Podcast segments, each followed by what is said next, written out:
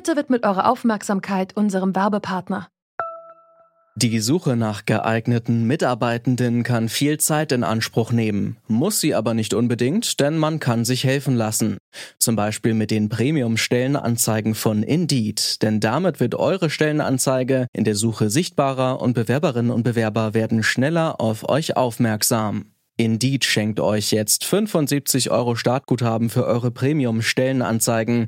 Klickt dazu auf den Link in den Show Notes. Es gelten die AGB. Da sind unsere Solidarität, unsere Vernunft, unser Herz füreinander schon auf eine Probe gestellt, von der ich mir wünsche, dass wir diese Probe auch bestehen können. Das hat Bundeskanzlerin Angela Merkel zur Corona-Krise gesagt. Und viele wollen sich in der aktuellen Situation auch solidarisch engagieren. Aber wie kann man seine Mitmenschen gerade effektiv unterstützen? Und wie wichtig ist Eigeninitiative angesichts des neuartigen Coronavirus? Diese Fragen stellen wir uns in dieser Folge. Diese Folge von Zurück zum Thema ist Teil einer Serie zum Coronavirus. In der Zeit, in der gerade alle mit Push-Nachrichten und aktuellen Meldungen zur Pandemie überhäuft werden, schauen wir uns drei Themen genauer an. Heute beginnen wir mit der Frage nach Solidarität. Morgen sprechen wir über die Folgen für freischaffende Künstlerinnen und Künstler, die ihre Jobs jetzt erstmal nicht mehr ausüben können. Am Mittwoch in Teil 3 fragen wir uns dann, was eigentlich in unserer Verfassung, dem Grundgesetz für Krisen wie diese vorgeschrieben ist. Heute ist Montag, der 16. März. Ich bin Helena Schmidt. Hi.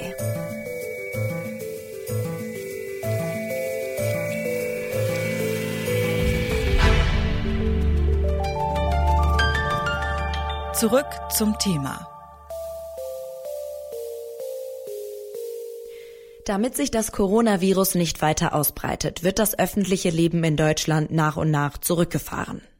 Die verantwortlichen Stellen raten unter anderem, wenn möglich, von zu Hause aus zu arbeiten. Virusforscher empfehlen, den Kontakt mit Mitmenschen so gering wie möglich zu halten. In diesem Zuge schließen auch Schulen und Kitas. Was bedeutet das für Eltern mit einem Job, den man wirklich nicht von zu Hause erledigen kann? Roman Schulz vom Landesamt für Schule und Bildung in Sachsen sagt dazu, wir wollen nicht, dass die Krankenschwester, der Krankenpfleger, der Arzt, der Rettungswagenfahrer, dass die nicht auf Arbeit können, weil die zu Hause ihre Kinder betreuen müssen. Und da gibt es, äh, da sind wir jetzt aktuell dabei, wird es an den Grundschulen ein Betreuungsangebot geben für die Schul- und für die Hortzeit. Aber wie sieht es für andere Eltern aus, die nicht in einem sogenannten systemrelevanten Beruf arbeiten, aber dennoch auf ihr tägliches Einkommen angewiesen sind? In diesem Fall sind sie auf bürgerliche Solidarität, auf Hilfe aus Familie und Nachbarschaft angewiesen. Ohne die Unterstützung aus der Bevölkerung und den Privatinitiativen ginge es eigentlich gerade nicht. Das sagt auch Roman Schulz. Natürlich brauchen wir die Unterstützung der Bevölkerung. Die Kinder sind ja nicht Kinder der Politik und Kinder des Staates. Die Kinder sind ja die Kinder von Eltern und von Familien. Wenn wir von dem Schließen von Schulen reden, dann sind natürlich, und das weiß ich bei aller Härte, also ich habe selber zwei Kinder, dann sind natürlich die Familien gefordert und das ist eine Herausforderung. Aber wir können es ja uns äh, jetzt nicht anders raussuchen. Die Entscheidung ist so gefallen und wir müssen jetzt sehen, wie können wir die äh, so bewältigen, dass die Beeinträchtigungen nach Möglichkeit minimiert werden.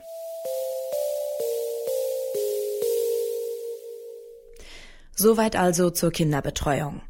Aber Familien mit Kindern sind nicht die einzigen, die aktuell und in den kommenden Wochen auf Hilfe angewiesen sind. Der Wissenschaftler Benjamin Meyer forscht an der Verbreitung von Infektionen und beschäftigt sich auch mit dem aktuellen Coronavirus. Er hat einen Artikel veröffentlicht, in dem er drei einfache Verhaltensregeln zur sicheren solidarischen Hilfe in Zeiten des Virus angibt. Er sagt, man solle lokal, also den eigenen Nachbarn helfen. Außerdem soll man nur wenigen Menschen helfen, denen aber konsistent. Und außer den Menschen, denen man hilft, soll man möglichst niemanden treffen. Hilfsangebote lassen sich zum Glück aber auch kontaktlos organisieren. Gerade im Netz bieten jetzt viele Leute ihre Hilfe für diejenigen an, die zur Risikogruppe gehören oder die arbeiten müssen und ihre Kinder nicht betreuen können. Jonathan Fritz hat deshalb die Internetseite gegendenvirus.de ins Leben gerufen. Auf der werden digitale Hilfsmittel und Informationen bereitgestellt. Ich spreche mit ihm darüber, welche Angebote er zur Verfügung stellt und wie die Resonanz ist. Hallo, Herr Fritz. Hallo, ich freue mich hier zu sein. Sie stellen digitale Hilfsmittel im Kampf gegen das Coronavirus zur Verfügung. Was kann man sich genau darunter vorstellen? Wir leben ja in einer digitalen Welt Und ich bin der Meinung, dass die Digitalisierung ein Teil der Gesellschaft ist und wir deshalb das Digitale nutzen können, um es gegenseitig zu unterstützen, zur schnellen, rapiden Vernetzung, zur Unterstützung von Menschen, die sie einfach brauchen in diesen Zeiten. Und wie sieht es genau aus, diese digitalen Hilfsmittel?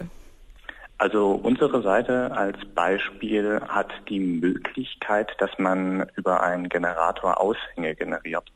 Auf diesem Aushang steht dann zum Beispiel drauf, dass man sich bei einer Person melden kann, also die Person, die es generiert, wenn man zum Beispiel Einkäufe erledigt haben möchte oder eine Fahrt oder irgendwas anderes. Und dafür gibt es sehr viele Angebote im Internet. Jetzt ist das Projekt erst vor wenigen Tagen ins Leben gerufen worden. Welche Idee stand da am Anfang dahinter?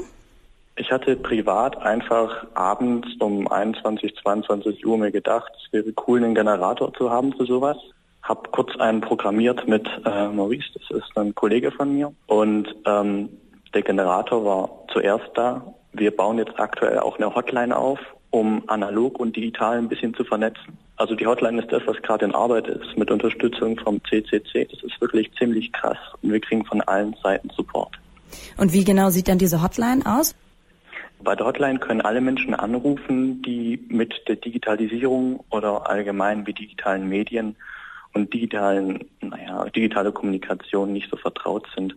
Das heißt, wenn jetzt zum Beispiel jemand möchte, dass man für sie einkauft, kann sie bei der Hotline anrufen, dann nennt dann ihre Postleitzahl. Wie genau arbeiten wir noch aus? Und dann werden Freiwillige in der Umgebung benachrichtigt. Das ist aber alles noch konzeptionell, also eine Entwicklung. Aber wir arbeiten hart rund um die Uhr daran. Wie nehmen Sie denn die Reaktion darauf wahr? Also sowohl von Seiten der Risikogruppen als auch der Helfenden? Also äußerst positiv. Viele Leute haben sich gewundert und meinten auch nach dem Motto, hey, habe ich gar nicht so gedacht. Äh, wir haben auch Kritik bekommen, so Sachen wie, dass manche Übersetzungen nicht ganz korrekt sind, aber wir haben auch inzwischen so viele Menschen im Team, dass wir für verschiedenste Sprachen aktuell Übersetzungen ausarbeiten, um das Ganze auch europaweit auszuarbeiten. Und die Resonanz war vor allem von den Risikogruppen auch sehr, sehr positiv. Wir haben halt aktuell keine Möglichkeit, direktes Feedback zu erhalten, aber es funktioniert wundervoll. Und von den Helfenden haben Sie das Gefühl, da ist gerade eine große Bereitschaft da, sich solidarisch zu zeigen? Ja, auf jeden Fall. Wir sind ja nicht die einzige Initiative. Es gibt sehr, sehr viele Initiativen. Wir stehen mit fast allen Großen in Kontakt. Wir haben auch Kontakt zu nebenan.de, zu Silbernetz. Und also andere haben zum Beispiel Ortsgruppen gebildet, wo man dann sich organisiert in lokalen Gruppierungen. Die unterstützen wir auch mit unseren Tools und bieten auch andere Dienste an, die wir gerade entwickeln. Wenn ich jetzt also helfen möchte, bisher noch gesund bin und nicht zu einer Risikogruppe gehöre, was kann und was sollte ich dann jetzt genau machen? Sie können erstmal gucken, ob Sie sich sicher sind, dass Sie keine Symptome aufweisen, dass Sie in keinem Risikogebiet waren. Informieren Sie sich vielleicht über aktuelle Entwicklungen und dann können Sie anfangen, einfach Menschen aus Risikogruppen ihre Hilfe anzubieten. Am besten halt über solche Aushänge, aber Sie können natürlich auch einfach die Leute anrufen, einfach anfangen zu helfen. Das war Jonathan Fritz von gegen den Virus.de. Ich habe ihn gefragt, welche Hilfe er anbietet und ob diese Hilfe angenommen wird. Vielen Dank für das Gespräch, Herr Fritz. Gerne. Es braucht also sehr viel Solidarität in der Gesellschaft momentan, aber keinen blinden Aktionismus. Denn dadurch kann man auch großen Schaden anrichten und beispielsweise Angehörige einer Risikogruppe in Kontakt mit dem Erreger bringen. Solidarisch kann man sich übrigens auch zeigen, indem man Hamsterkäufe vermeidet und weiterhin nur den üblichen Eigenbedarf einkauft. Das war zurück zum Thema am 16. März. Morgen geht es hier bei Teil 2 der Serie um freischaffende Künstlerinnen und Künstler und wie sie vom Staat unterstützt werden müssen. Übermorgen bei Teil 3 fragen wir uns, was eigentlich unser Grundgesetz für so eine Zeit vorsieht. Wenn ihr einen Themenvorschlag für eine Folge habt, dann schreibt uns an kontakt.detektor.fm. Mein Name ist Helena Schmidt. Bleibt gesund und so gut es geht zu Hause. Bis zum nächsten Mal.